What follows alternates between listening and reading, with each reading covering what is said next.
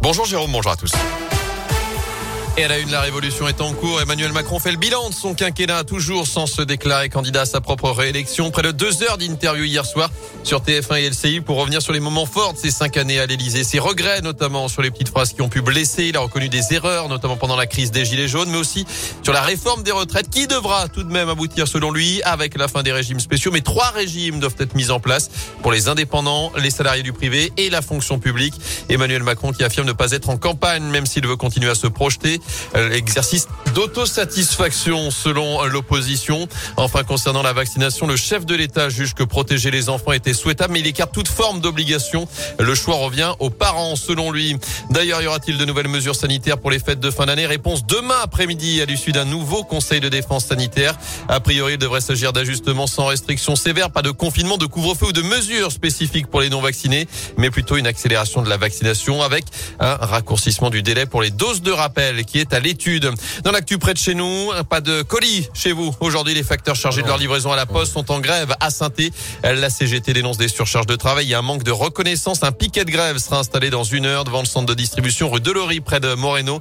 Plusieurs villes seront impactées par cette non-distribution des colis selon euh, le syndicat.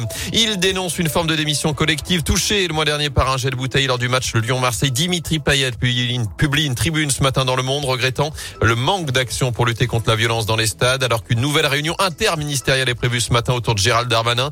Notez que Jean-Michel Aulas a lui écopé de cinq matchs de suspension ferme de bande touche, de vestiaire d'arbitre et de toute fonction officielle suite à son comportement vers l'arbitre de la rencontre, Rudy Buquet.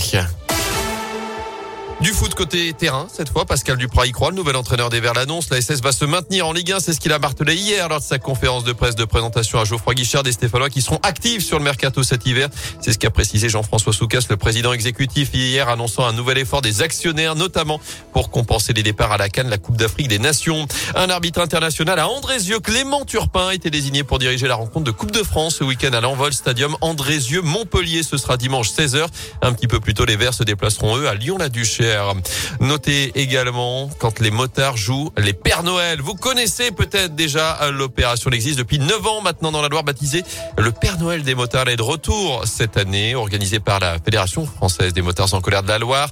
C'est l'objectif, c'est de récupérer les cadeaux pour que les enfants hospitalisés ne soient pas lésés le jour de Noël. L'opération se déroule sur trois jours. Une première collecte des motards ligériens a eu lieu samedi dernier à Savigneux et à Feur. Une autre est organisée après-demain avant la grande parade dans les rues de saint et dimanche. Les précisions de Pierre Bugeaud, le coordinateur de l'opération à la FFMC.